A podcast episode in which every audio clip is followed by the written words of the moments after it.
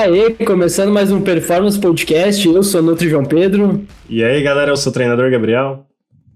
E hoje a gente trouxe um convidado especial. André, antes de tu se apresentar, queria te falar que desde o primeiro episódio do Performance Podcast a gente queria trazer um médico, um médico de verdade que trabalha com isso, que não é sensacionalista. Então, fico muito honrado em poder te ter aqui né, no Performance Podcast. E por favor, se apresenta um pouco pra gente. Bom, pessoal, vou fazer uma apresentação breve e depois que a gente for conversando um pouquinho, a gente vai puxando um pouco mais da, da parte histórica, né, digamos aí, desse contexto todo. É, meu nome é André, vocês já me apresentaram brevemente. Eu sou médico, mas tenho uma história grande dentro da nutrição também. Também já fiz faculdade de educação física um tempo, a gente vai passar por, por todo esse percurso para a gente entender um pouquinho.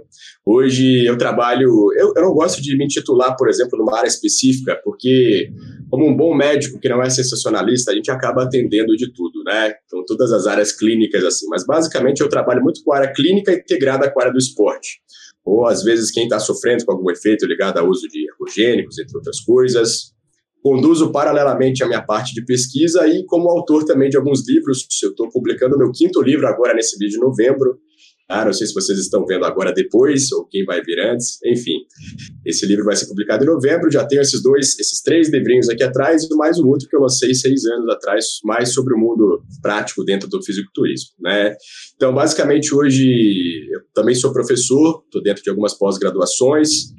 E assim, eu tenho uma paixão por ensinar, em trazer conteúdo, em desmiuçar né, temas que eu acho que a gente vai poder fazer isso um pouquinho aqui, tá? Eu não gosto muito de me alongar em apresentação, porque eu acho que a conversa e o conhecimento acaba falando mais alto. Eu sou um cara mais é, perfeito. nessa linha, tá bom? Um, um dos teus livros eu já li, que foi o de exames, o teu segundo livro, no caso, né?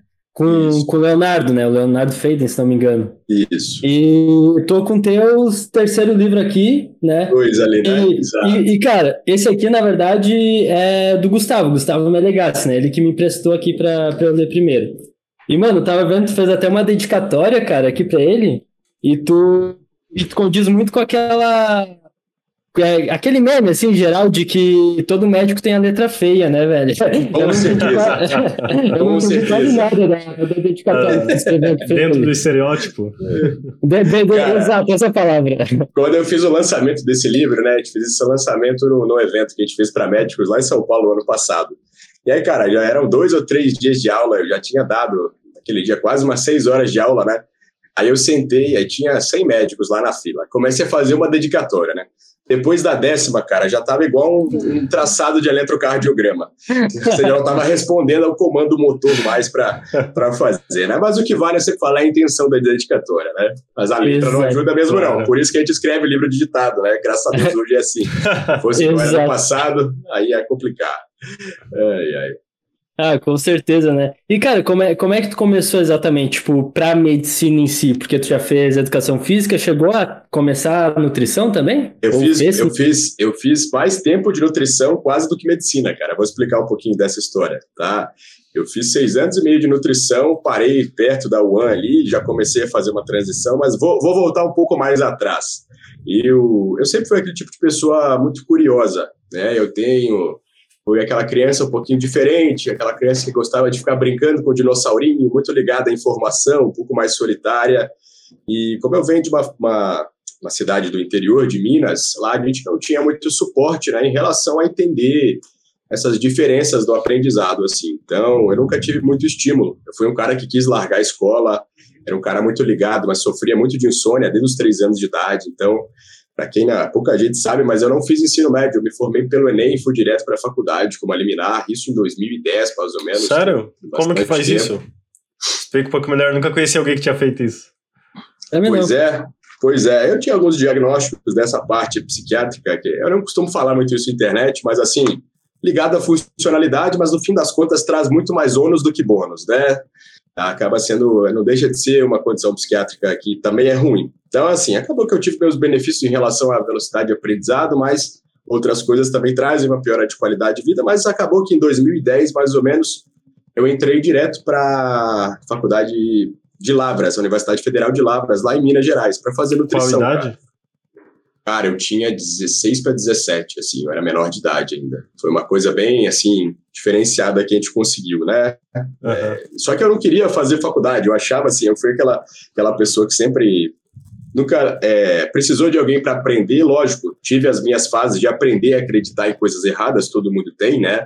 Quando a gente está começando, de achar que sabe muito, Danny Kruger, que a gente fala, então, assim, uhum. passei por isso claramente, era jovem, imaturo, até que em 2000 e 2005, 2006, eu, eu era muito nerd da computação, né? Apesar que, pessoal, vocês que estão assistindo, eu até apanhei para entrar aqui agora, para acessar esse aplicativo, mas eu era o cara nerd da computação, ficava brincando com coisa de keylogger, gostava de ficar montando placa de vídeo, colocando, desmontando aquela coisa toda, jogava muito.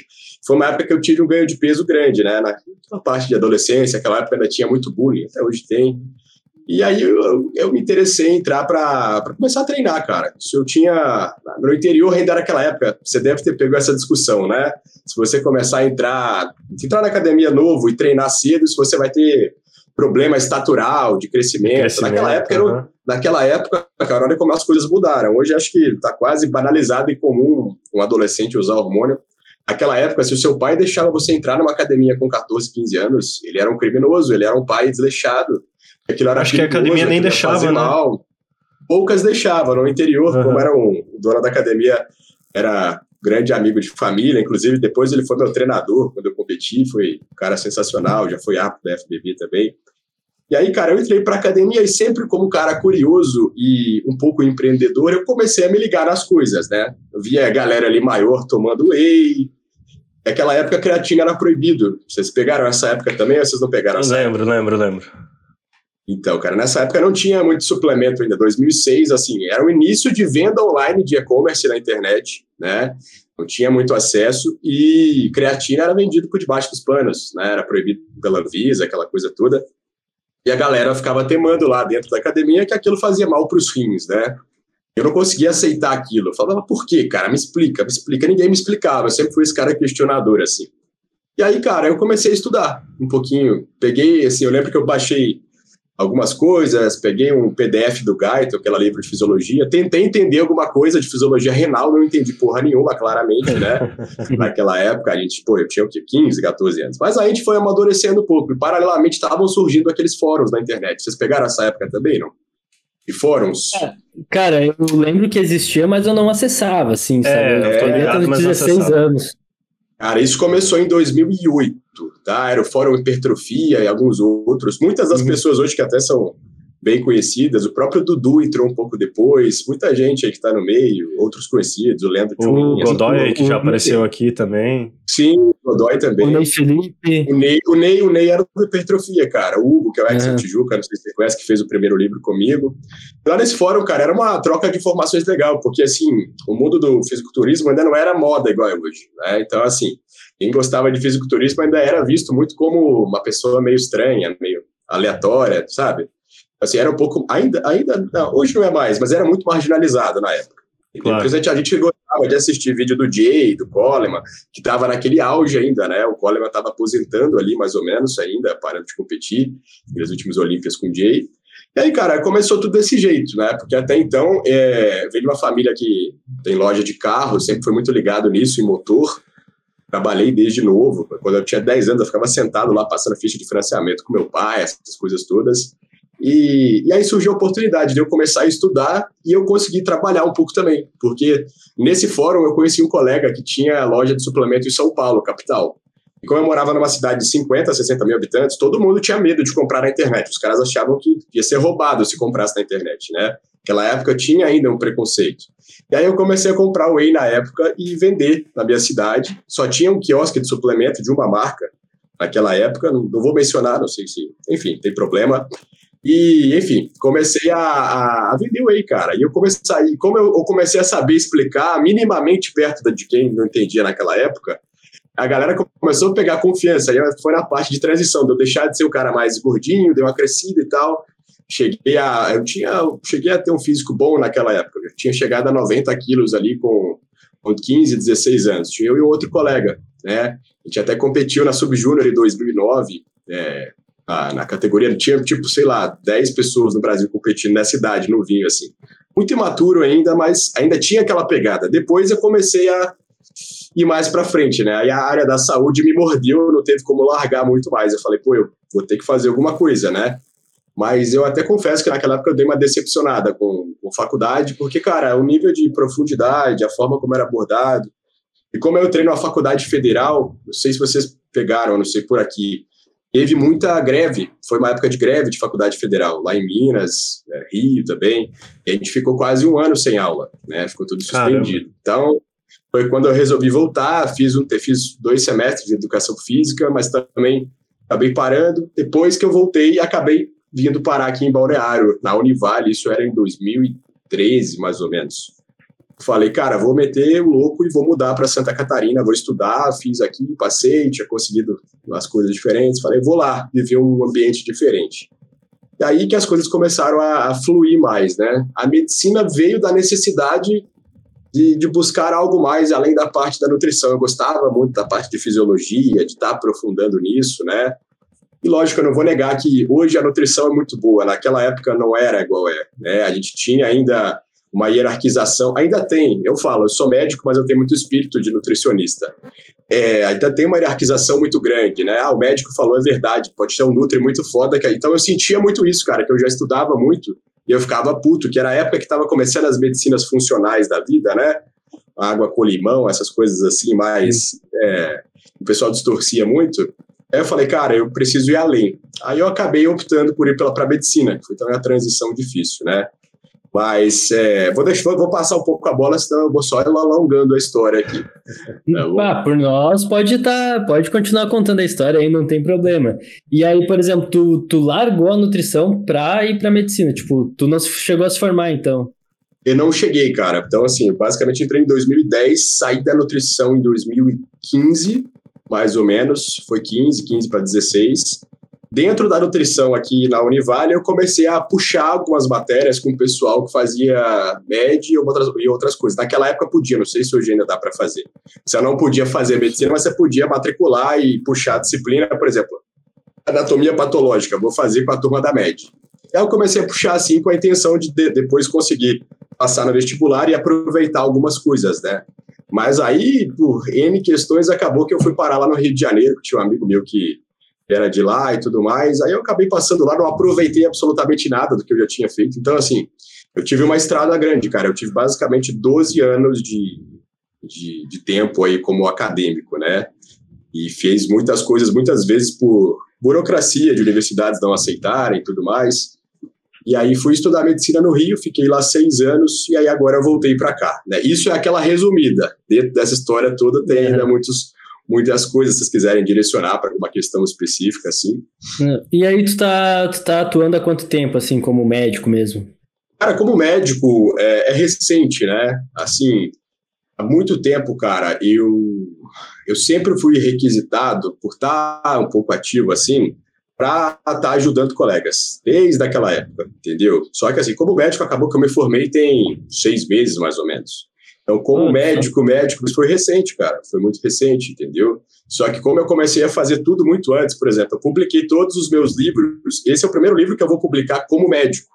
E naquela época uhum. eu já comecei a publicar e assim, o pessoal viu que ah, não é só mais um, não está inventando moda, e começou a dar uma confiança muito grande, né? Então, assim, sempre, mesmo quando eu era acadêmico, toda hora algum colega médico, André, eu tô com um caso aqui, você quer participar com a gente do atendimento, o que, que você acha? Acabava que eu ia conduzindo aquilo, isso foi por muitos anos, né? Então, a gente pegou uma experiência grande da parte como atleta também, lá no passado, 2010 a 13, 14, eu competi a última vez em 2014. Mas por experiência, eu nunca tive aquela coisa do estilo de vida de atleta, de gostar, sempre gostei mais de estudar.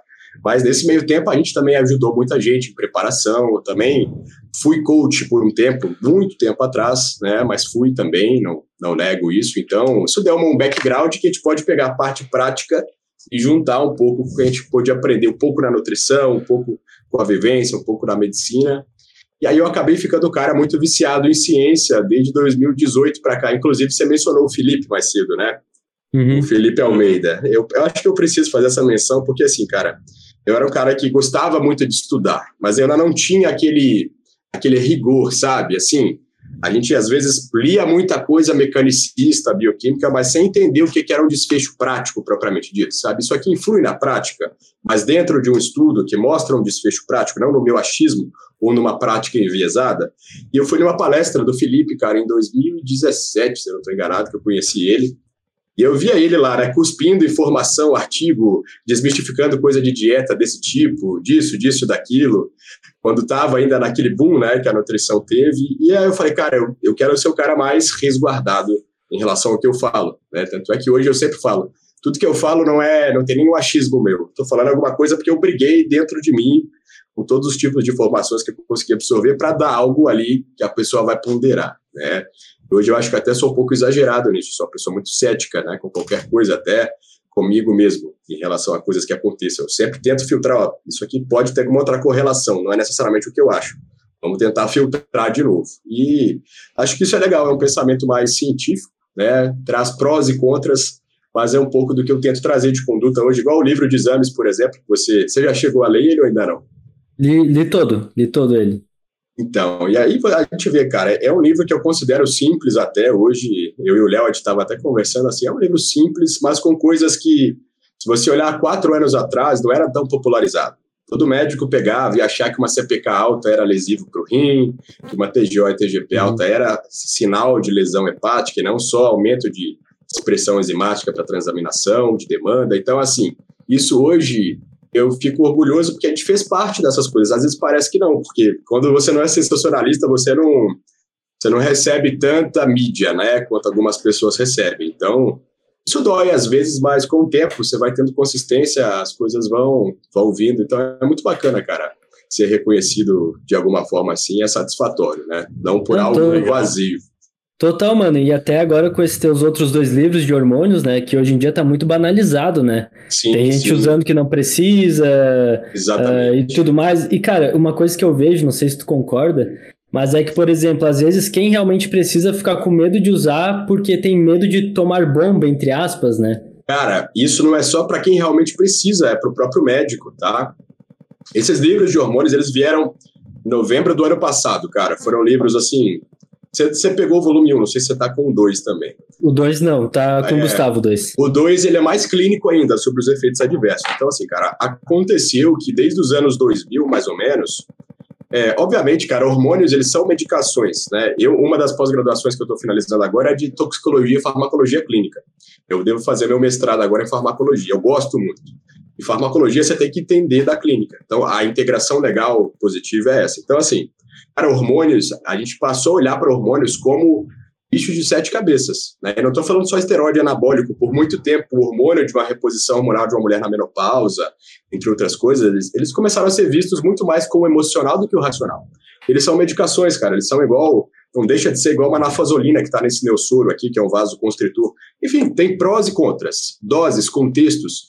E acabou que a comunidade médica, pelo excesso de uso e abuso, isso lá nos anos 2000, nos outros países, começaram a barrar estudos novos, melhores, né, para surgir. Então, assim, já teve um preconceito. Existe muito preconceito na medicina, e não é só com esteroide, com outras coisas também.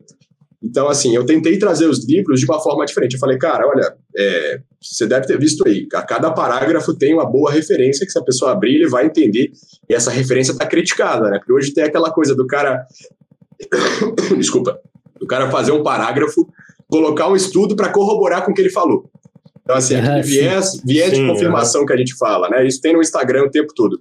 O cara seleciona uma informação, pega um estudo que concluiu o que ele quer e não avaliou a parte metodológica.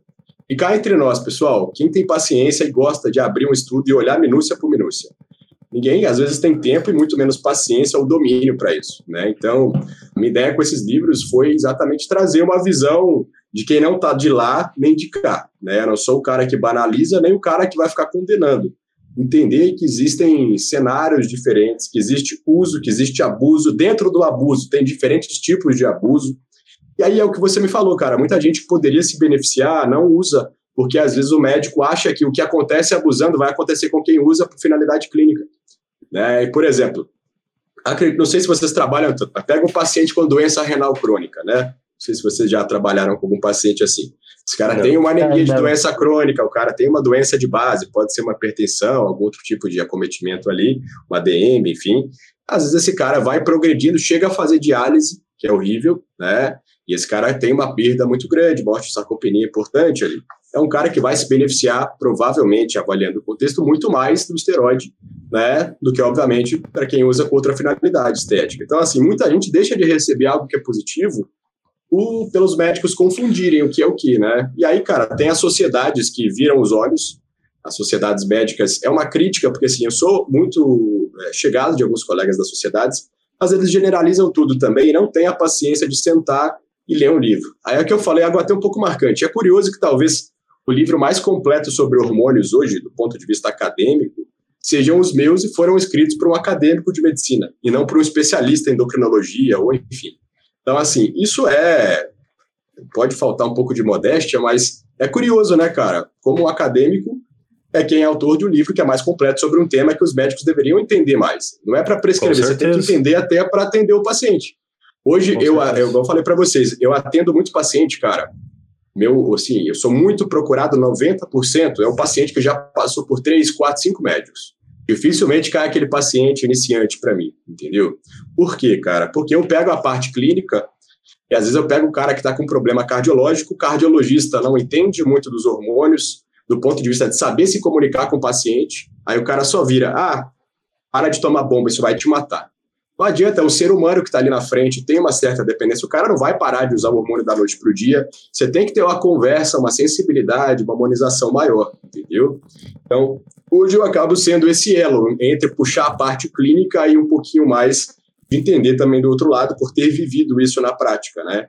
Eu acho que isso traz um diferencial bacana, cara. Então, é, vocês não fazem ideia quantas pessoas hoje usam hormônios. Eu falo, a gente acha que é só quem tem shape, quem não tem shape também está é. usando, cara. cara. Você vai, você entra numa academia aqui, é absurdo. Tem, Às vezes você olha um cara, cara, que não, que não parece. tem shape. Não, é, o cara parece que nunca nem pisou numa academia. Se você for mais não, eu estou fazendo uma reposição com o meu médico. Isso entendeu? mesmo. e o cara não evolui, entendeu? Então, assim, tá, isso eu falo para os colegas hoje, quem tá, é, eu, eu dou muita aula para médico, curso, eu falo, galera, vocês têm que parar de querer aprender a só prescrever. Se vocês aprenderem clínica e como cuidar disso, isso vai ser o futuro, tá? É muita gente, cara. Eu arriscaria dizer hoje que mais de 50% do público que está treinando numa academia, você pega uma amostra, provavelmente está usando ou já usou alguma coisa. Até dos mais frangos, até os outros, obviamente, provavelmente usam. É verdade. Né? E quem nunca usou, pense em usar, né? Exato, por quê? Porque virou uma coisa normal, né? Na minha Exato. época, Cara, se você falava, por exemplo, oxandrolona numa roda de amigos, todo mundo. Ah, o cara é como se estivesse usando cocaína, entendeu? É. Hoje não, cara. Hoje você vê uma rodinha de mulheres com 16 anos que nem entraram ainda na academia. Acho que eu vou começar a usar oxandrolona para entrar na academia. Entendeu? Uhum. Então tá muito normalizado. Você abre o perfil de um tanto de colega médico, tá lá, benefícios da oxandrolona. Então, assim, beleza, não é um bicho de sete cabeças, mas a gente não pode tratar também como se fosse whey, né? Não é whey protein, claro, cara. Calma, claro. vamos com calma. Porque Exato. senão as coisas vão descarrilhando para um lado um pouco um pouco triste, né? E é isso que está acontecendo, uhum. né? Então, assim, eu falo também que a área da saúde hoje, a gente tem, tem uma fronteira muito tênue entre o que é um paciente e o que é um cliente. A gente pode tratar um paciente como um cliente, mas a gente nunca pode esquecer que ele é um paciente. A relação comercial, né, tanto visando lucro ou visando algum tipo de troca, ela tem que ter um limite, porque a gente está falando de saúde, não é um produto, né? E aí, muitas vezes, alguns colegas erram nisso. Aí a gente entra nesse papo de chip da beleza, chip disso, chip daquilo. Não sei se vocês querem conversar um pouco sobre isso também.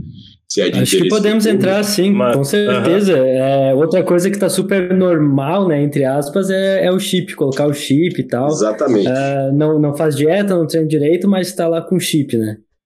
Sim, e, e, assim, cara, a gente criou. É, isso é só no Brasil, tá? Lá fora, por exemplo, não tem tanto essa febre. Primeiro, com a via de administração, que é o implante, né, que é o chip, mais ainda com a substância, que é a substância utilizada no chip da beleza, que é a gestrinona. Então, assim, é, não vou ser igual o médico radical que vai botar o terror. Mas, basicamente, é um esteroide anabólico que tem propriedade anticoncepcional que não é 100% eficaz, né? Tem uma eficácia não suficiente, a não ser que seja doses altas, e não pode garantir para paciente. Ao mesmo tempo, ele tem os efeitos que um contraceptivo, que na verdade que um progestagênio dá, né? Que é segurar ali sangramentos, a parte de menstruação, endometriose, entre outros sintomas. Então, assim, hoje é vendido como se todo mundo tivesse indicação, né? Mas nada mais, nada menos é do que você dar um esteroide também para uma mulher. E é igual a deficiência de testosterona, cara. É nós três aqui, jovens, saudáveis, nós não temos deficiência de testosterona. Dificilmente. A prevalência de deficiência para pessoas como nós é baixíssima. Agora, tudo bem, a pandemia a gente teve um aumento absurdo né, de prevalência da obesidade, pessoas sedentárias. Esse é um público que hoje seria o público que está apresentando mais deficiência, né? Aí tem nuances do tratamento de como você vai fazer uma TRT no obeso ou não. Inclusive, já fazendo intercâmbio entre nossas três áreas aqui. O paciente, às vezes, com obesidade, ele tem uma testosterona baixa ali, límite, 300, 290. Se você consegue primeiro abordar a perda de peso nele, com a dieta, com o treinamento, se ele conseguir aderir, ele, se ele perder 10% do peso corporal, os estudos mostram que ele já volta para o nível eugonádico na maioria das vezes. Né? Ou seja, ele ganha ali até quase 100 nanogramas por decilitro de testosterona. Então não é que é necessário também tratar, a gente opta por tratar dependendo do caso, né? Tem estratégias assim. Mas, no geral, cara, o que acontece hoje é que as pessoas estão cansadas, o mundo com muita informação e tudo mais. E são sintomas que a gente vende, né?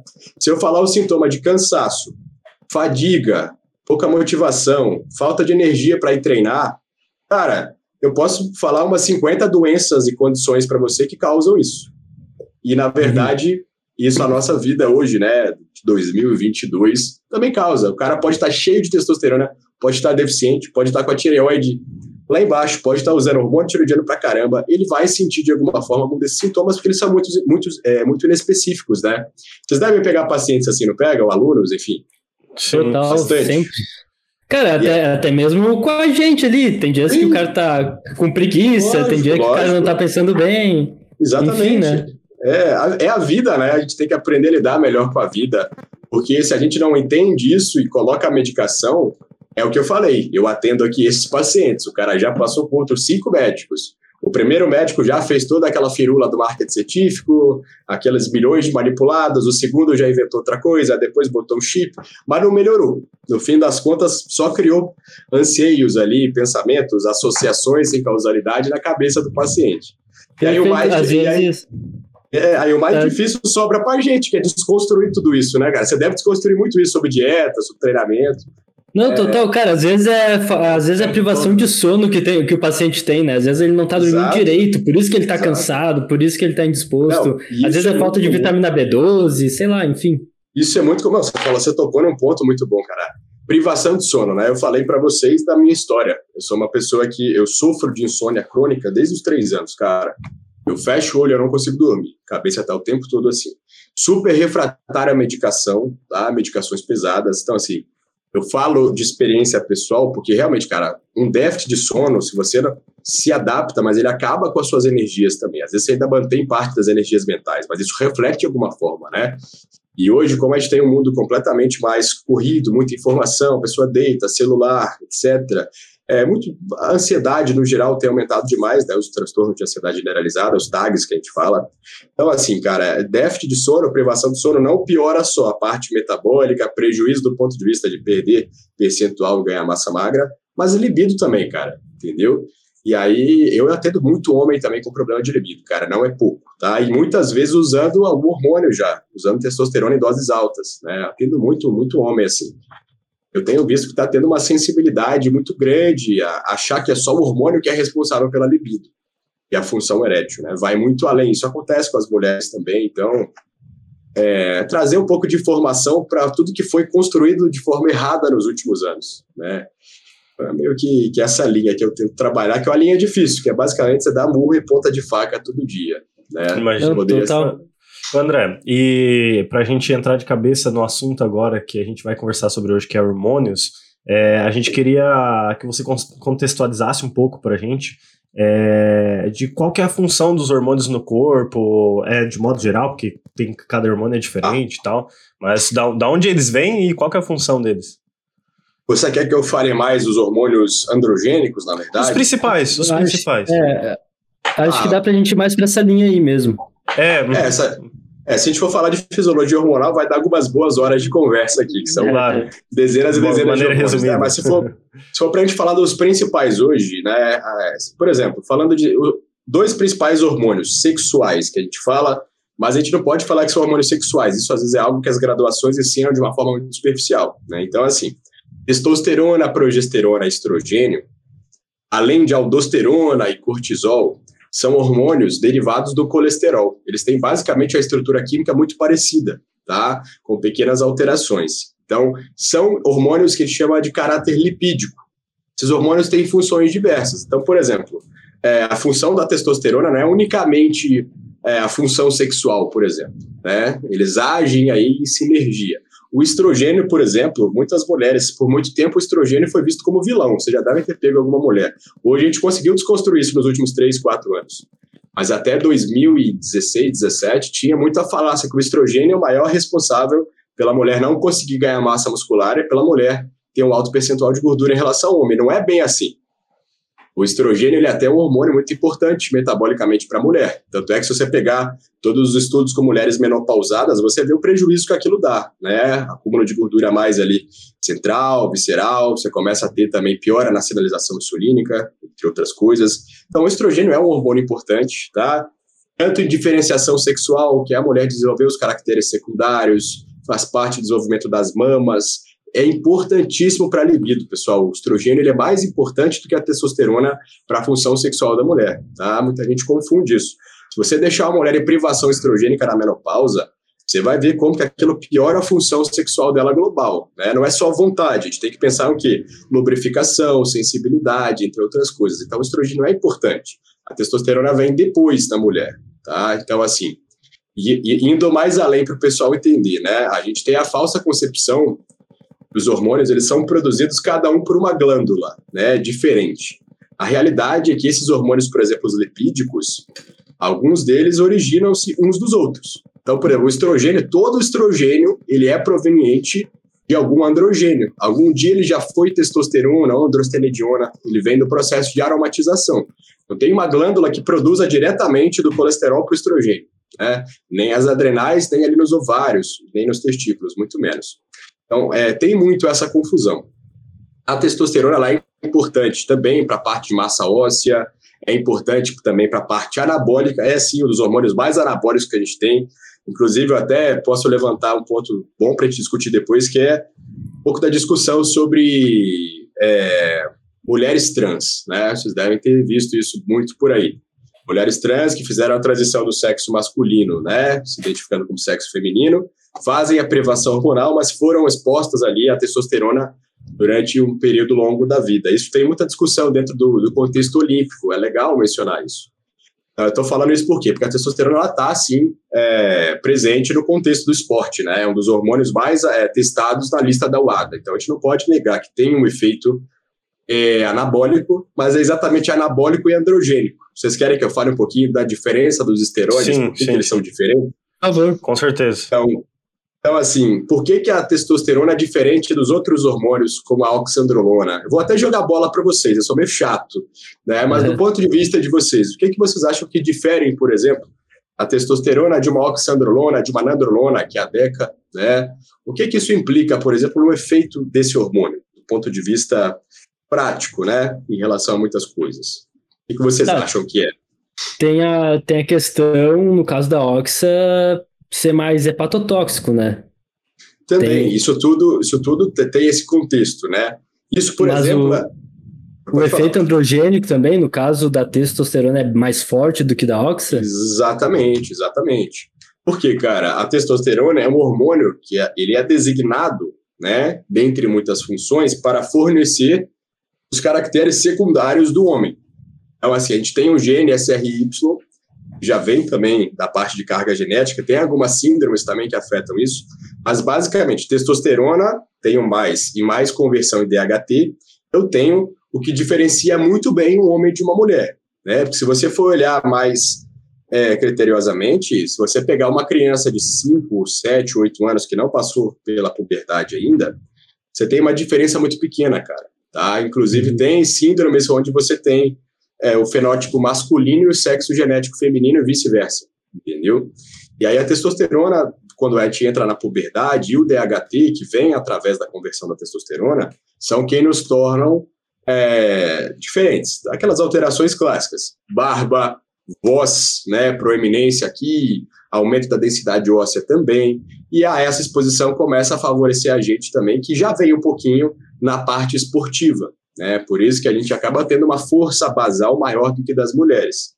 Isso acaba sendo intrínseco, né, e cai um pouco daquilo que eu falei da, da parte do doping, dos comitês olímpicos, e, enfim, sobre, sobre como que eu diria isso? Sobre a introdução né, de mulheres trans dentro da competição com outras mulheres, sendo que isso poderia ser um interfere ali, que poderia, de alguma forma, favorecer ela.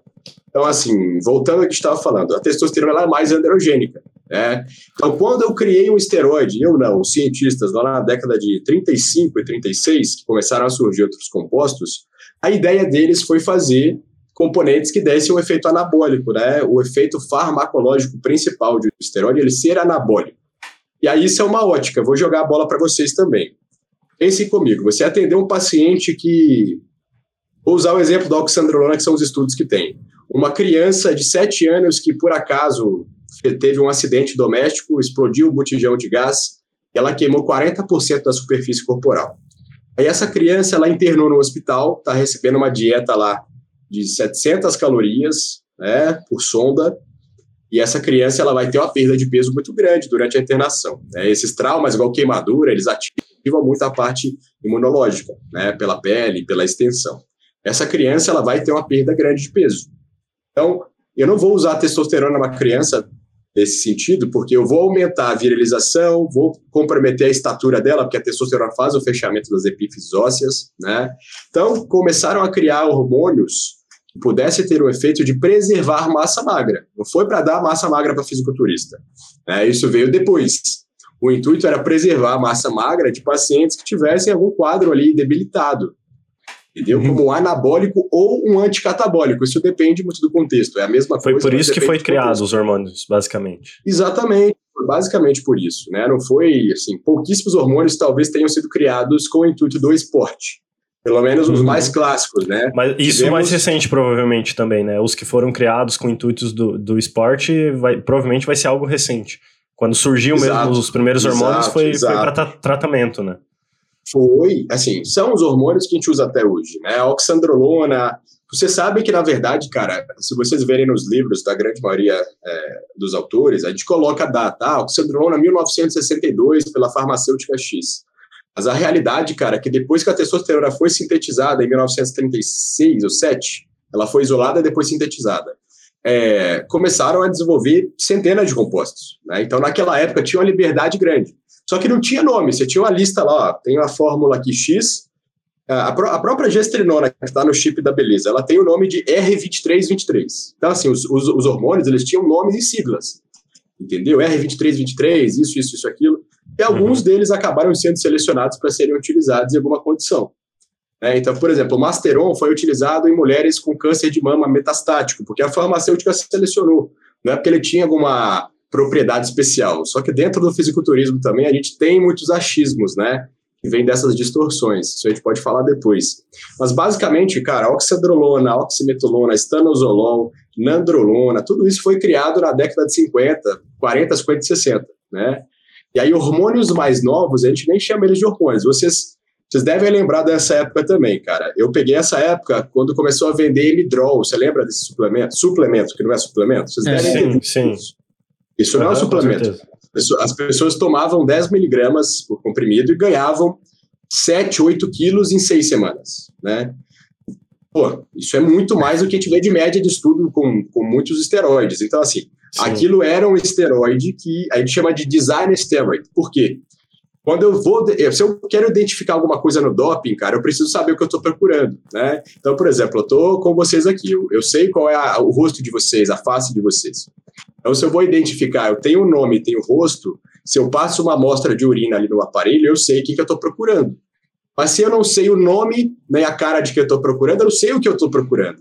Então, a corrida do doping até hoje é feita assim, em grande parte, é, modificando substâncias. Né? Então, elas vão, não, não, ninguém vai ter conhecimento do que tem ali.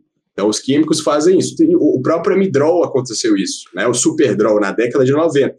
Depois venderam sem autorização, como se fossem pró-hormonais, são hormônios fortíssimos. O Superdrol é muito mais forte que a oximotolona, que é o Homogenin, por exemplo. E, e aí hoje, basicamente, a gente não tem muita coisa nova, né, cara? A gente usa ainda o que a gente tem desde a década de 40 ali. E muita gente bota terror, porque igual eu coloco aqui nos livros, cara, a gente tem muitos estudos clínicos com esses hormônios. A ideia dos estudos é você entender o que, olha, tem um estudo com o paciente aqui usando 50 miligramas de oximetolona, de emo, por seis meses, que deu isso aqui de efeito colateral. Então, pelo menos eu sei onde eu estou pisando. Não quer dizer que eu estou indicando uhum. para o paciente que não tenha uma doença base mas eu sei onde eu estou pisando. Diferente quando eu pego um SARM, vocês devem ter lidado com o paciente usando SARMs já, né? Uhum. Vou fazer uma pergunta para vocês. em sala de musculação, na verdade, só. Vou fazer uma pergunta para vocês, é, isso fica um conhecimento legal também. Oxandrolona é SARM? Não. Não. Não, mas na verdade não, é, sabia? É, sabe o que é? Não. Eu vou explicar isso para vocês, cara. Se vocês abrirem os trabalhos, eles mencionam os esteroides que vieram depois da testosterona como moduladores seletivos do receptor androgênico. E aí é uhum. que eu uhum. vou te perguntar, é, João, para vocês dois, na verdade, é, onde que a oxandrolona liga? No mesmo receptor que a testosterona, certo? A gente exato, não exato. produz oxandrolona em nenhuma glândula do nosso corpo, certo? É. A gente uhum. não produz. Então, a partir do momento que eu tenho uma medicação que foi feita para ligar no mesmo receptor que a testosterona liga, mas que ela vai interagir de forma diferente com esse receptor, ou seja, ela gera ali a transcrição e tradução em tecidos, exemplo, muscular, mas não leva a um aumento prostático, não leva, enfim, a um efeito de converter em DHT e dar um efeito mais androgênico, isso é uma ligação de um modulador seletivo. Tanto é que eles são chamados de SARMs esteroidais. A diferença é que uhum. hoje a uhum. gente generaliza SARMs, né?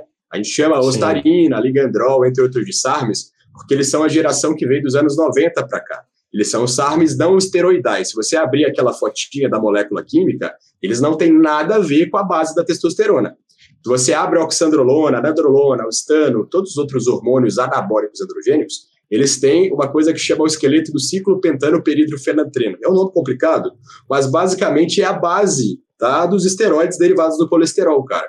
Eu tenho a testosterona, aromatizar lá da química orgânica é fazer um anel aromático.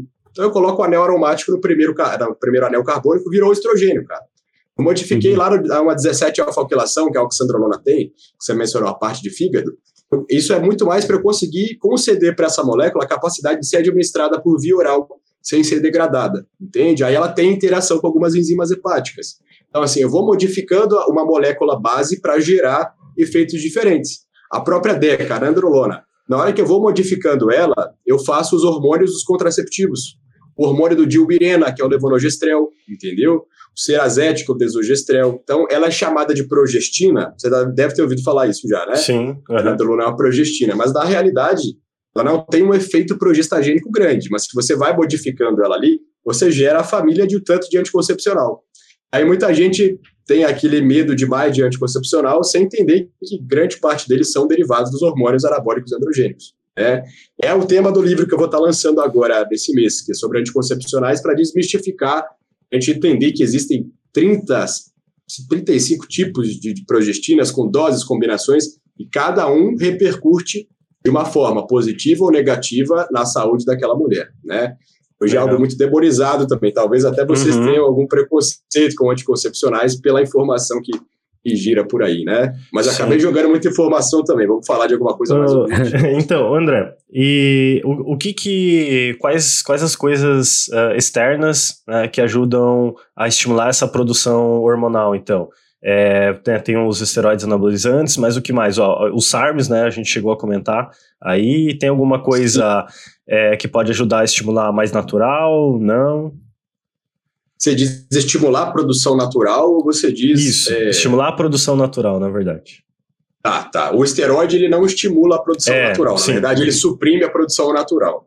A gente tem, cara, o, o SARM também ele não, não estimula, ele liga direto no receptor. Né? Tanto é que se você usa a dose maior que estudo, ele tem mais colateral e perde a seletividade. E ele Mas suprime também os SARMs pode suprimir. Porque uma coisa é você uhum. ter estudos horríveis com SARMs, com ostarina, por exemplo, com uma miligrama, aí a pessoa acha que é mais segura e vai usar 30. entendeu? Aí perde a seletividade, cara. Os mecanismos de seletividade dependem de quantidade. É igual eu falar para você, a oxandrolona é menos androgênica, mas se você der 50 miligramas de oxandrolona para a mulher, ela vai virilizar, vai lotar de espinha, vai ter queda de cabelo, provavelmente. Né? O que a gente vê muito por aí nas academias e pessoas que usam, às vezes, sem uma orientação mais, mais, mais bem organizada. Mas aí você tocou num ponto legal, cara. É, eu sou até um pouco crítico em relação a isso. Porque a gente tem que entender que a nossa testosterona natural. Deixa eu fazer contrapontos para a gente ficar com a conversa dinâmica. Uhum. Vocês acham que se, é, por exemplo, vocês dois aqui, é, o João tem 500 nanogramas de testosterona e você tem 900. Você acha que você tem mais vantagem que ele para ganhar massa muscular ou não? Naturalmente. O que, você acha? Acho Pergunta que não. Difícil, Acho que não necessariamente. Não necessariamente. Então, assim, a nossa, o potencial genético de conseguir ter um ganho em performance ou em massa magra, ele não depende só do nível de testosterona, tá? Depende de, da responsividade, da presença, da quantidade ali tecidual de receptores, da resposta desses receptores.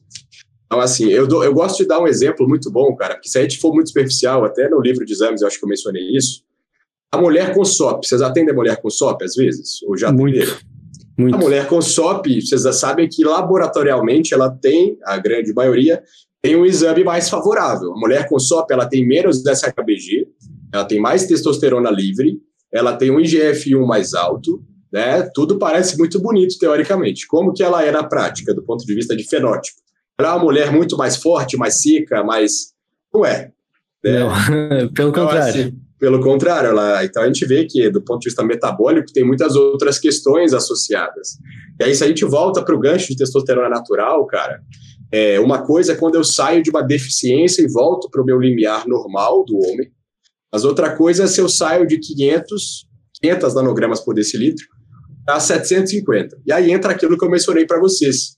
Se a gente for um pouco inocente, isso é normal quando a gente vai começar. Se eu abro um estudo hoje sobre tríbulos, e lá no estudo, na conclusão tá, é, o grupo com tríbulos teve um aumento de 50% nos níveis de testosterona, de 500 para 750. Isso parece legal, é um achado de um estudo, é um artigo, e o desfecho prático. Para conduzir um bom estudo, eu teria que ter avaliado que X pessoas com tríbulos, Y sem tríbulos, as com tríbulos tiveram aumento da testosterona, mas depois de ter acompanhado 20 semanas, teve aumento da testosterona, mas teve desfecho prático, elas ganharam mais massa muscular, tiveram alguma diferença. E o mais importante, fazer o cegamento. Eu vou dar para as pessoas a comprimido sem falar se é placebo ou se é tríbulos aí eu consigo anular aquele efeito que a gente tem, cara, que sempre está sugestivo a somatizar, isso é muito comum, né? Então, assim, hoje a gente fala, cara, que a gente vê em estudo que para você ter uma resposta com testosterona, você teria que pelo menos para três ou quatro vezes a sua produção natural, que seria aí de, por exemplo, de 500 para 1.500. Mais uhum. pelo hormônio, não pelo contexto dietético e treinamento associado. Então, assim, por muito tempo a gente ficou nessa essa pira, né? Eu mesmo, eu lembro, cara, eu sou da época da nutrição que, cara, se você não comesse de três em três horas, desse três horas e um minuto. Se passasse um yeah. minuto das três horas você não comesse, cara, era como se o músculo estivesse derretendo. É, tu ia catabolizar. Cada é, minuto. Catabolizar a sua vida, né? Então, assim, uhum. a gente entende hoje que tem todos os outros mecanismos compensatórios, os nossos estoques energéticos de X e de Y. Então, assim, a gente vai avançando no conhecimento. Mas são teorias que às vezes são legais, cara. Elas são apetitosas, são palatáveis, né? Do ponto de vista de científico, assim que é o que é muito usado hoje para a grande maioria da população leiga e profissionais mais leigos. Então, testosterona cai nisso, cara. Tá? O GH também cai nisso. Eu lembro que eu usava muito o suplemento que prometia aumentar o GH, né? Vou, vou mencionar o nome, não tem problema. É o GH Max. Vocês lembram desse suplemento? Chegaram a trabalhar não. com isso? Não. É isso. Isso é antigo, cara. É de 2010, 11. Era da Universal também. Vinha Mas com uma quantidade. Tipo, vitaminas, é, o que, que era que tinha na composição? O, o suplemento tinha arginina e ornitina, só. Uhum. Tá? Com certeza, é que, é que o nome vendia, né, cara? É. Cara, e assim, é o que eu falo, você pode aumentar ali, às vezes, um, uma frequência, um pico pequeno, mas isso não gera um efeito prático, né? Então, assim, a gente sim, tem sim, que entender. Uhum. Eu, eu, a mensagem que eu quero deixar, a gente é, entender estudo e magnitude prática. Porque se eu generalizo as coisas, eu posso falar, João, você vai trabalhar mais e vai ganhar mais. Mas se você trabalhar o dobro para ganhar 10 centavos a mais, isso vale a pena? Eu tenho exato, que te falar exato. qual que é a magnitude do que vai acontecer. Porque não adianta eu subir 50%, mas é 50% que não vai ter um efeito prático, entendeu? Então, assim, cara, hoje muita coisa dentro da suplementação, procedimentos e tudo mais, gira em torno disso. E como a gente tem uma democratização de informação, né? Muito meio, muita gente hoje na mídia, é, é difícil, cara, porque as pessoas não, não têm tempo mais de parar, querer entender. Então é complicado, né? Vocês devem pegar alunos e pacientes assim o tempo todo, que tem que desconstruir um achismo, uma informação. O tempo todo. Cara, sobre, sobre hormônio é o tempo inteiro. Sobre, Acho que no meu tudo, caso, assim, na verdade, sobre nutrição, né? dieta. É, exato, Cara, exato. A, a, gente não escapa, né? Tem é que é muita informação a... hoje em dia, né? E é, muita é, informação muito... errada. Acho que tem mais informação errada do que informação correta. E, cara, e é um viés de autoridade, né? Assim, eu, eu, hum. eu, a gente não precisa falar isso, mas vocês me conheceram um pouquinho. Eu sou uma pessoa que eu me julgo cara humilde pelo que eu conquistei, pelo que eu ganhei e tudo mais. Mas não é todo mundo que é assim, né? Então, assim, a gente também tem aquele. É igual que a gente fala do marketing, né? Nos gatilhos mentais. Hoje Sim. nós temos médicos ensinando né, como a faturar no consultório, é, meio que ludibriando o paciente. Eu já vi PDF de curso de médico ensinando: olha, você tem que comprar um carro caro financiado, postar no Instagram o vídeo do volante, comprar o terno caro, botar a clínica bonita atrás. Então, assim, você cria a sua autoridade. Você não precisa ser autoridade, entendeu? Uhum, Tem é gente é hoje isso. no Brasil que é muito famosa tá em muitos podcasts e tudo mais, né, é, são ditos como autoridades, mas na verdade muitos sabem falar. Eu sempre falo para meus pacientes quando eu atendo, cara, se eu quiser, eu te vendo cocô, eu convenço você a comer cocô. Tá? Você vai querer comer. Eu consigo te convencer. Mas não é, é. da minha, do meu feitio. Mas se você tem lábia, você consegue fazer isso, né? Uhum, então, assim, eu fiz um, fiz um post uma época, cara, sobre. Eu fiz de sacanagem, só para ver o que o pessoal ia falar, né? Falei, ó, é, como a bolo de cenoura, aumenta o IGF-1, a sinalização pertrófica, a via mTOR, né? Lógico, cara. E eu posso inventar qualquer coisa. Você tem um pico uhum. insulínico, acontece isso. É positivo, é negativo, não sei. Mas você consegue falar difícil, cara, com qualquer coisa idiota. E as pessoas cara, acreditam, é, né? É só, é só tu falar qualquer produto, citar algum mecanismo de ação já era. Já tá convencendo uma parte. E aí, na nossa área, entra outra, entra outra coisa. Talvez vocês passem por isso, né? É, por exemplo, eu já tive 100, cento e poucos quilos com um shape muito bom. Hoje, cara, eu, eu, confesso, cara, eu passei por uma faculdade onde pô, eu escrevi quatro livros estudando. Eu não era, eu não sou o cara que é médico do esporte. Se você sentar e conversar comigo de otorrinolaringologia, de dermatologia, de ginecologia, de qualquer área, cara, eu vou conversar bastante com você. Então, assim, eu procurei ser um médico muito completo. E ao mesmo tempo fiz tudo que eu fiz, estudei tudo que eu fiz, mantive meus estudos nas outras áreas. Então, assim, não foi fácil a minha prioridade foi o conhecimento. Então hoje eu não mantenho um shape legal, nem é a minha prioridade, eu treino quando eu gosto, por saúde.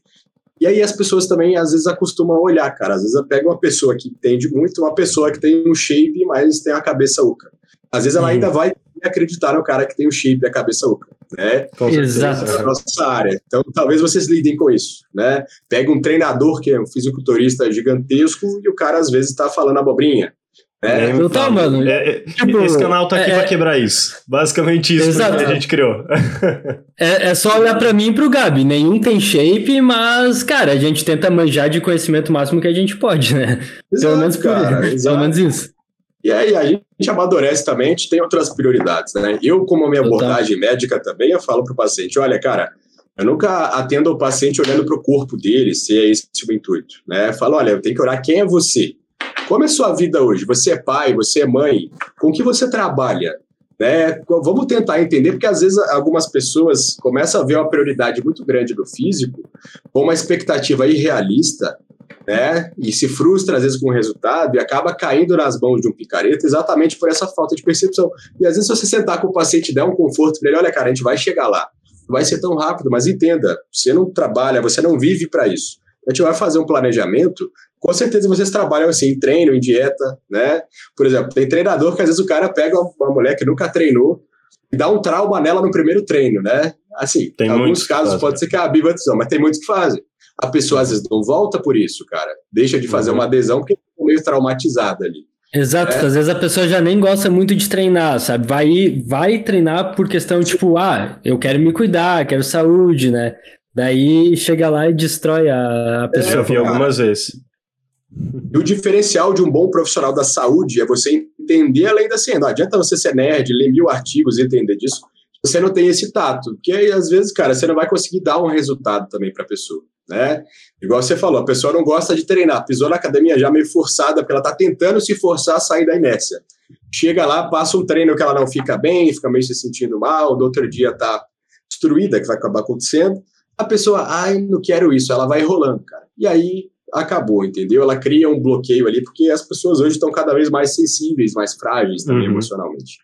Não, total. Ô, André, e outra coisa, é, é, voltando lá para o assunto de sobre esteroide e tudo mais, cara, é, existem várias combinações de esteroides, né? E, cara, sobre o abuso, assim, de esteroide que tu vê, uh, tem uma forma de manter, de certo modo, saudável, mesmo para pessoa que, que não precisa utilizar, que é o cara, que eu acho que a gente vê mais comum, né? Eu sempre, eu sempre falo o seguinte, cara, existe, é, eu sempre faço a analogia da balança, né? Você tem a balança. A partir do momento que eu vou pender para performance estética, de alguma forma essa balança vai fazer isso, né? Mesmo o cara que nem usa esteroide, cara, alta performance. Eu tava conversando agora com o Léo no almoço, né, sobre o, o, Michael Phelps, na época que ele nadava, que ele treinava horas e horas por dia, fazia uma dieta de quase 10 mil calorias, era algo uhum. absurdo.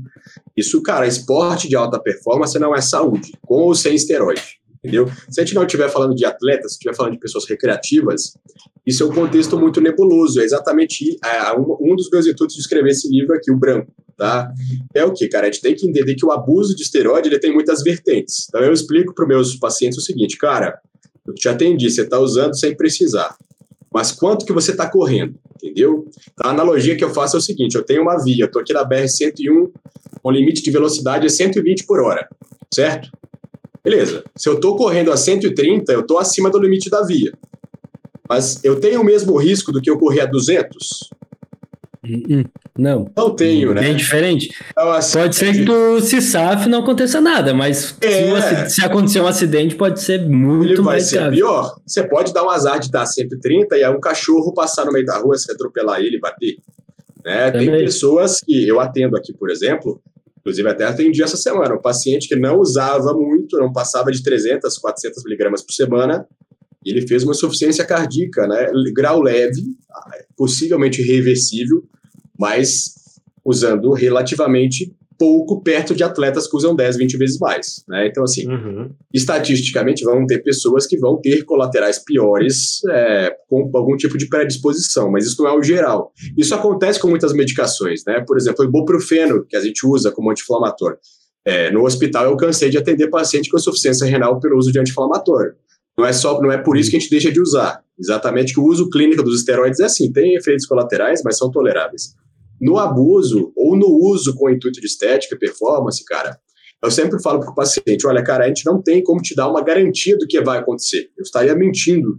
Eu não sou Nostradamus, eu não tenho bola de cristal. Só que a gente sempre parte do pressuposto assim. Eu sempre converso, cara, olha só. Você vai continuar usando? Porque, assim, igual eu falei, 90 e tanto por cento dos meus pacientes são pacientes que já usam há muito tempo, entendeu?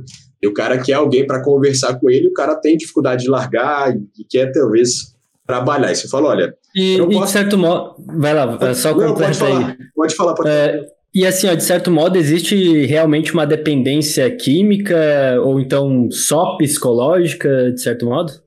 Cara, é misto. Obviamente, não é uma, uma adição, uma dependência igual injetar heroína. Né? Uhum. Não é a mesma coisa, claro que não é. Mas existe dependência, a gente estaria negando. Até eu, pessoalmente, eu não nego, cara. Eu pô, competi, eu aprendi tudo que eu aprendi hoje porque eu usei e abusei de muita coisa e pude amadurecer, graças a Deus, muito novo, né? Mas existe essa dependência, tá? Ela é psicológica e ela é também tem um cunho farmacológico pequeno. Porque o que, que acontece, cara? Principalmente quando a pessoa não tem a mente boa, né? Você deposita muito no esteroide, a grande maioria das pessoas, né? E às vezes o esteroide vira o seu estilo de vida. Por exemplo, fisiculturistas, o estilo de vida deles é treinar e comer bem, descansar o esteroide ele vem como um complemento, ele faz parte. Apesar que no Brasil acabou que o fisiculturismo virou usar esteroide e depois pensar no resto. É uma crítica uhum. também, né? Virou body drugs, não necessariamente fisiculturismo.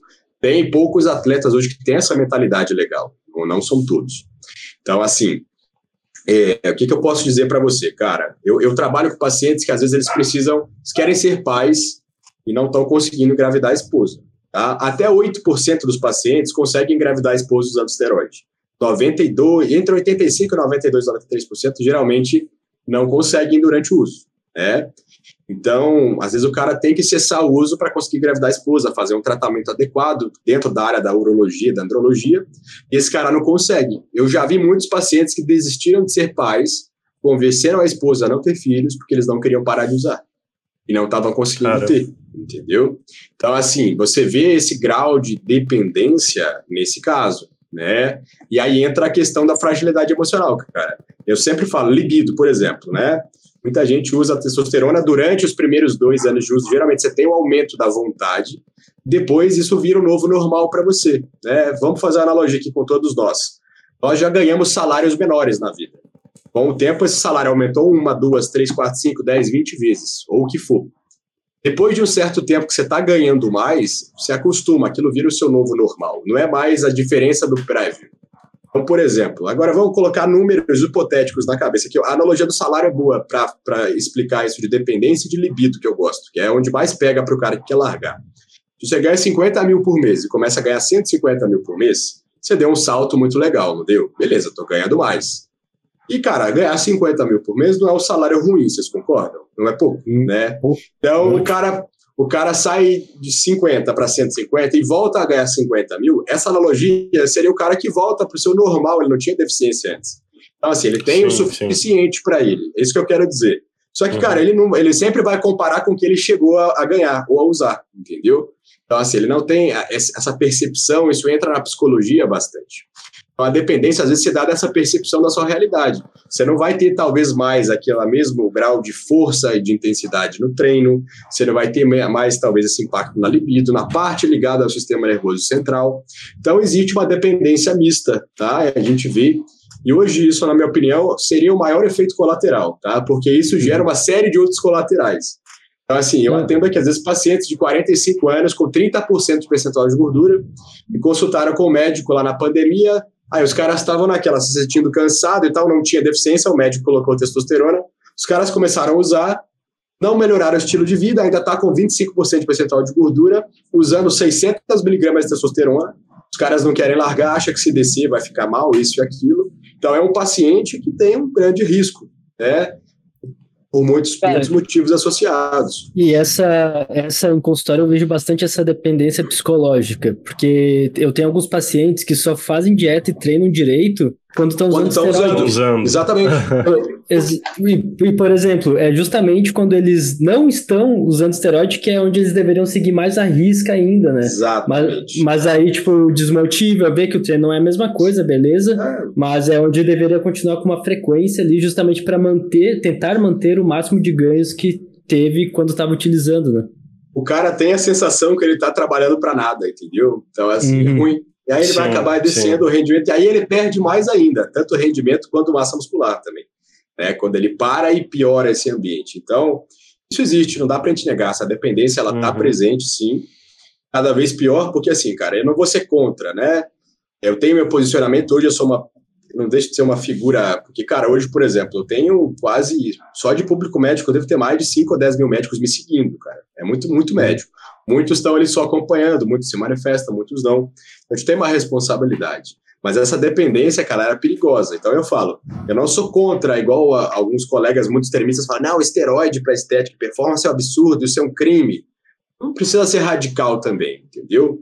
É assim, sendo muito sincero, acho que eu nem falei muito isso abertamente em algum outro podcast. Cara, se você tem uma pessoa super alinhada, muito bem, já está explorando seu limite natural máximo, ela não bebe, ela não fuma, ela escolheu aquele estilo de vida, entendeu que os riscos vão existir com acompanhamento médico ou não. Quão, o quão altos são esses riscos depende da dose de outros fatores. Mas se ela entende isso e vai fazer uso, não precisa criminalizar essa pessoa, né? É igual uma pessoa que está usando alguma outra droga qualquer. O cara que está usando um cigarro para relaxar, o que for, não vou comparar uma coisa com a outra. Mas assim, eu não vou, eu não, eu não acho isso errado nesse sentido, tá? Acho que é uma escolha dela desde que ela entenda os riscos. Agora, nesse outro cenário, eu acho que isso é um pouco errado, isso eu não gosto. Eu, eu odeio, por exemplo, atender um paciente que. Não, desse, desse perfil, o cara vem com 30% de percentual, vai na academia uma vez por semana, não faz dieta, mas acha que faz certo. Aí o cara acha que precisa de testosterona pra caramba. Cara, aquilo ali vai acabar vai gerar uma dependência tão grande que mesmo com a testosterona já não vai fazer um negócio legal. Sem ela, então, meu querido. Eu, eu diria que a pessoa que decide usar, ela deveria, digamos que, merecer usar. Então ela deveria fazer, no Exato, mínimo, cara. tudo certo. No mínimo, treinar bem, no mínimo, fazer a dieta correta, no mínimo, procurar um médico para ter um bom acompanhamento, para cuidar dos exames, para daí sim ela ter, digamos, o direito, é, entre aspas, direito, é, não, de, aí, de usar é o anabolizante. Porque aí ela vai ter a maior segurança possível, né? E, e vai ter o melhor resultado possível também. Lógico, lógico. E aí a gente Esse... entra uma discussão que é assim, o que é o direito, né? Quem pode e quem não pode? Como a gente determina isso? Sim, então, sim. Isso é. é. muito difícil, é, é, muito difícil. A gente, é uma discussão, cara, que talvez não tenha, não tenha fim. Eu acho que cabe a ética de cada profissional, né? Claro. Porque vai ter o um profissional que não tá nem aí, tem o um profissional que às vezes passa porque ele não consegue dizer não para o paciente, que o paciente pagou ele.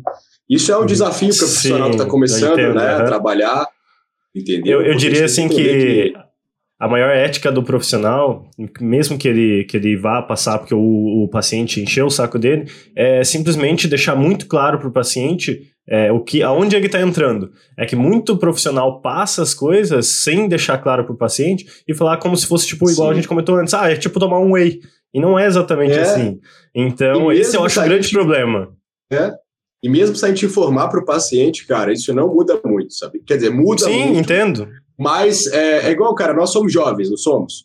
Se Sim. eu te falar que você tem que economizar 20% a mais do seu salário mensalmente, que daqui a 30 anos isso vai te dar um baita de um benefício financeiro, a gente vai olhar para o que a gente está tá, tá querendo, cara. Não, Com nós, certeza, como seres é. humanos, quanto mais jovens nós somos, nós temos mais dificuldade de olhar para o que vamos ser, o que vai ser da nossa vida daqui a 20, 30 anos.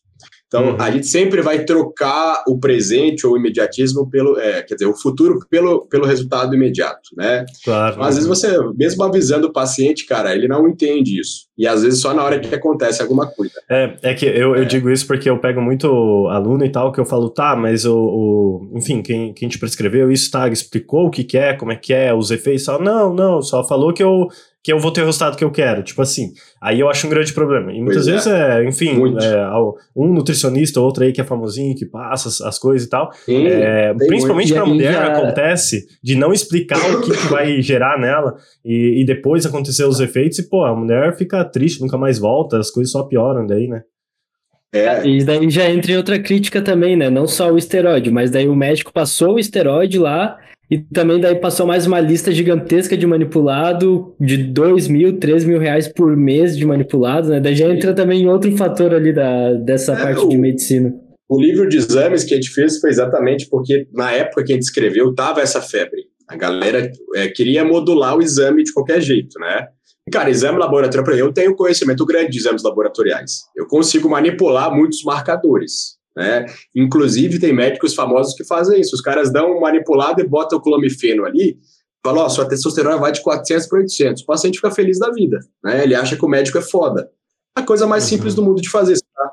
Então, assim, é igual você pegar o balanço de uma empresa.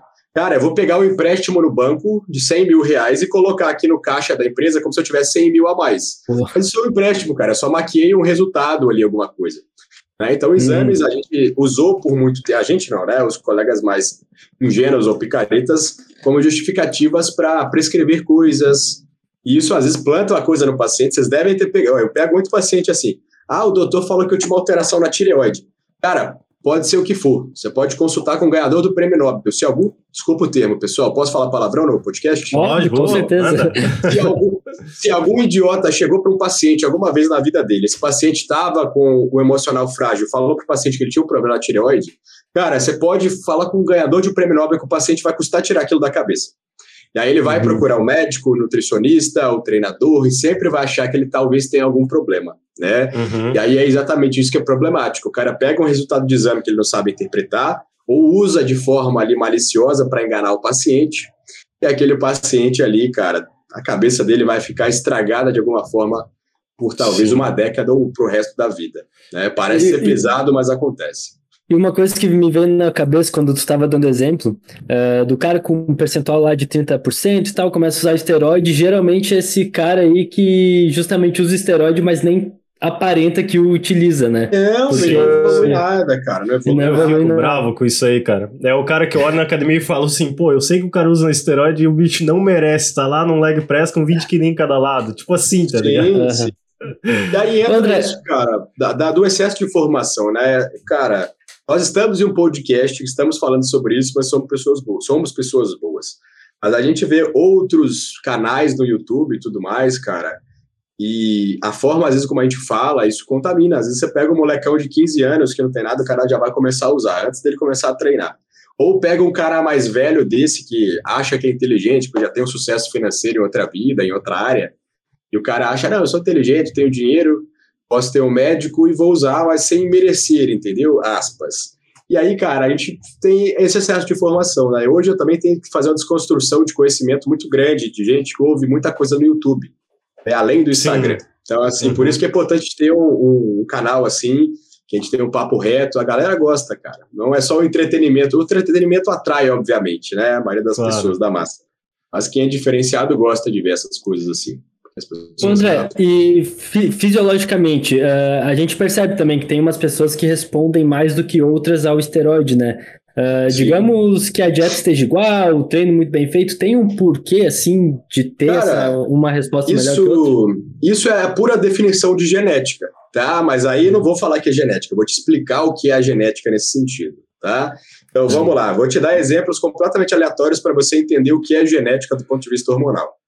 Se eu te- Lembra que eu falei do exemplo de paciente trans, certo? Uhum. Então Uhum. vamos para o outro oposto agora. Eu tenho, eu tenho trabalho com paciente trans também, né? Eu tenho alguns pacientes, principalmente homens trans, ou seja, pacientes que eram mulheres que estão fazendo a transição para pegarem o fenótipo ali mais masculino, porque se identificam como sexo masculino. Essas pacientes, né? Esses pacientes, na verdade, a gente usa a testosterona. Era uma mulher, geneticamente tem o a carga genética X, é, XX. Esses pacientes, se, eu- se eles visam, por exemplo, fazer uma transição sexual e o paciente tem uma responsabilidade alta para aumentar o crescimento de pelos, criar barba, engrossar a voz, para ele isso é bom, você concorda? Claro. Sim, Porque ele total. quer isso, Total. ele está fazendo Quer essa transição, ele quer, característica, né? Uhum. Então, assim, nesse caso, isso é um efeito que terapêutico, cara. Tô tratando um paciente Uhum. trans. Se eu tenho uma mulher que eu dei oxandrolona e a voz dela engrossou, o clitóris aumentou, ela teve aumento de pelos, para ela esse é um colateral. Você entende? Então, ao Uhum. mesmo tempo, eu posso ter dois tipos de pacientes, onde para um é um efeito desejado, para outro é um efeito indesejado, certo? Vou dar outro exemplo até de chegar na parte de músculo. O paciente com doença renal crônica que tem anemia e tem uma alta resposta no receptor renal para subir a quantidade de hemoglobina. Para esse paciente, isso é ótimo. Para o paciente que é atleta e sobe muito o hematócrito, isso é ruim. Entendeu? Então, Uhum. novamente, duas, a mesma coisa em dois cenários diferentes. E um é positivo e no outro é negativo. Agora, do músculo, isso acontece, cara. Tem paciente que vai ser responsivo, muito pouco responsivo é, em relação à parte muscular. Eu mesmo sou um cara pouco responsível nesse sentido. Né? Igual eu falei, muito do que eu aprendi foi usando e abusando. E até mais do que muita gente imagina no passado. Então, assim, muitas pessoas não têm uma responsividade a nível de tecido muscular grande, mas talvez tenha a nível de pele, de fazer aumento de pelos, acne, de sistema nervoso central, de mudar o comportamento para mais ou para menos, né, algum tipo de nuance. Então a genética, cara, a responsividade, ela vem em relação aos esteroides, a resposta no tecido muscular e preferencialmente da ausência ou da menor resposta em outros tecidos. Então os atletas de ponta, por exemplo, Mr. Olympia, top 10, já tem uma seleção ali, tanto de talento quanto de hard work. O talento, né, a genética, então são pessoas que já respondem muito bem. O Phil Heath, por exemplo, vocês lembram dele jogando basquete? Ele já tinha um físico Ah. excepcional. Oh, É, é um cara que uhum. responde muito com pouco, não faz muito colateral estético. Tem bodybuilder que responde muito, mas faz colateral estético, você vê a pele com a qualidade pior. Né? Sim. Então, assim, a gente vê. Você pega dois pacientes da mesma idade, da mesma altura, do mesmo peso, do mesmo percentual de gordura, usando a mesma dose, eles podem ter respostas em magnitudes diferentes. Claramente existe Então- uma média, né? Mas tem É. pacientes que vão para os extremos. Isso acontece. basicamente, quem responde bem com o esteroide é quem já responde bem sem o esteroide.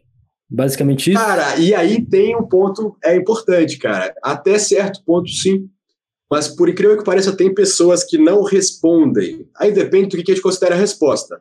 É um powerlifter, é um cara que trabalha com força, mas não consegue subir bem de peso limpo. Uhum. É um cara que trabalha com os dois, é o cara que só precisa de subir de peso limpo. Então, assim, no geral, quem responde bem, naturalmente, parece ter uma resposta melhor com o esteroide. Existem pessoas que às vezes não respondem bem naturalmente, mas tem uma boa resposta com esteroide. Existem pessoas que respondem bem naturalmente e o esteroide não muda muito. Essas são a minoria, claramente, né? Pô, mas a gente diria então. que a gente diria que seguindo uma regra geral, quem responde bem naturalmente responde melhor ao esteroide, mas cara, isso varia, né? Porque até onde você explorou o seu limiar, né?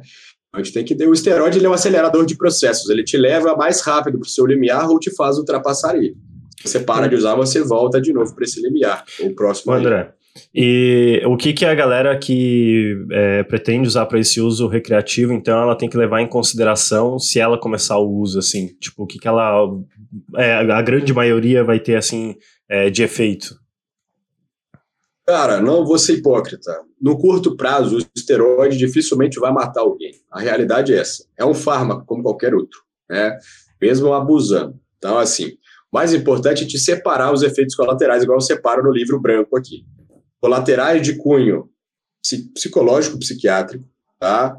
Às vezes você cria coisas, somatiza coisas, começa a ter uma disfunção erétil. Então, por exemplo, eu já tenho muito paciente que lê um parágrafo no Google que nandrolona prejudica a libido.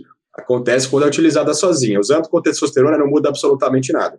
Aí o cara usa uma nandrolona eu já atendi um paciente que usou nandrolona oito anos atrás e hoje ele tem problema de libido e acha que foi nandrolona que ele usou oito anos atrás. e o eixo dele, hormonal, tudo normal, tudo direitinho. Então, assim, o psicológico é traiçoeiro, tá? Efeitos estéticos são os que costumam acontecer como colaterais de curto prazo. Ginecomastia, acne, a calvície, a queda de cabelo nas mulheres ocorre mais rápido, nos homens demora um pouco mais para progredir.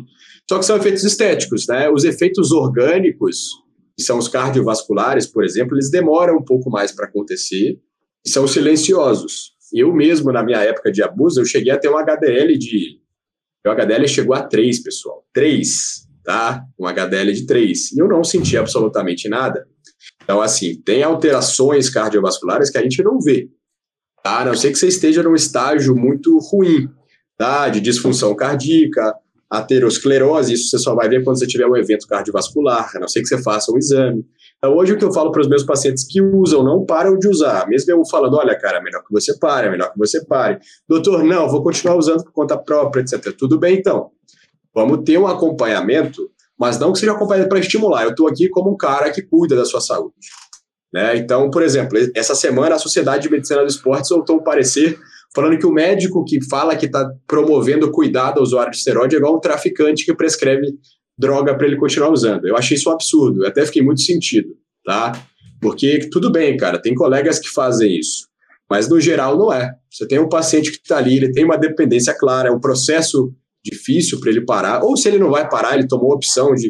Eu já atendi muitos pacientes que falam, doutor, eu sei que talvez eu vou ter 10, 15 anos a menos de vida lá na frente, mas eu quero continuar usando. Só que eu não quero morrer agora é, porque eu tenho filho, tá? Mas eu vou usar, eu tenho as coisas, então assim, você não precisa me prescrever se você achar que não é o caso. Eu falo, tudo bem, não vou fazer, eu respeito, mas eu preciso te acompanhar. Então eu vou entender um pouco da parte cardiológica, vou conversar com o cardiologista se for necessário, e vou falar, olha, cara, agora está saindo muito do ponto aqui. É, pô, o cara com 66% de hematócrita, a globina é de 21,5, 22. A viscosidade sanguínea é absurdamente alta. Esse cara, cara, ele, você tem que dar uma real para ele, entendeu? Então, assim, tem alterações de exames, alterações estéticas e alterações cardiovasculares. É difícil uhum. a gente uhum. segmentar isso muito rápido aqui, brevemente, nessas horas e horas de uhum. aula, assim. Mas sim, sim. quem, por acaso, entrou ou está entrando nesse mundo, mais importante que vocês achem um profissional ele não seja só um médico modinha, que ele entenda de medicina. É o que eu falo, que me o diferencial que eu posso dizer que eu tenho hoje para meus pacientes é esse, cara. Eu entendo de uro-oncologia, se o cara tem alguma coisa prostática diferente, então eu sei dar um atendimento primário, às vezes se eu precisar eu chamo especialista, eu entendo de cardiologia. Então, cara, que às vezes você vai ter um profissional que está ali, ah, deixa eu cuidar. O cara vê os seus exames, ah, tá, tá normal. Se o cara não souber conversar na anamnese, pô, doutor, tô tendo um cansaço diferente, uma palpitação estranha, vamos interpretar direito os exames cardíacos aqui, de imagem, sem ser o de sangue? Tá? Então, assim, basicamente, cara, se você não abusa e não faz uso muito prolongado, dificilmente alguma coisa acontece no curto prazo. Eu não vou ser hipócrita de ficar colocando medo por isso, igual muitos médicos são orientados a fazer, né? Mas Se é bom você usar alguém... uma vez e uma vez ou duas, enfim, é, tentar fazer o processo mais, mais correto possível. É, é claro que vai depender muito de cada um, igual a gente já falou aqui, né? Que a genética manda muito. Mas ele corre risco de ter grandes problemas no futuro, quando tiver mais velho, por usar uma ou duas Cara, vezes na vida. Cara, a gente fala que é curva de dose e tempo de exposição. Quanto mais dose ou mais tempo de exposição, maior esse risco futuro. Mas aí, cara, a gente não pode olhar o ser humano só por um risco, né? Tem que olhar os riscos uhum. associados. Então, por exemplo, tem paciente aqui que o cara fumou a vida toda, era tinha obesidade, conseguiu vencer a obesidade sem precisar manter medicação nem nada. Esse cara começou a usar, hoje o cara é atleta, mas ele ficou quase 20 anos num contexto metabólico prejudicial, de obesidade, cigarro, que dá dano endotelial. Esse cara eu tenho que ter uma atenção maior para ele, entendeu? Mesmo usando menos. Ah, o outro cara não, o outro cara é super saudável, atlético, usou uma vez ou outra. Ele tem o risco de acontecer alguma coisa, mas é um risco muito menor, entende?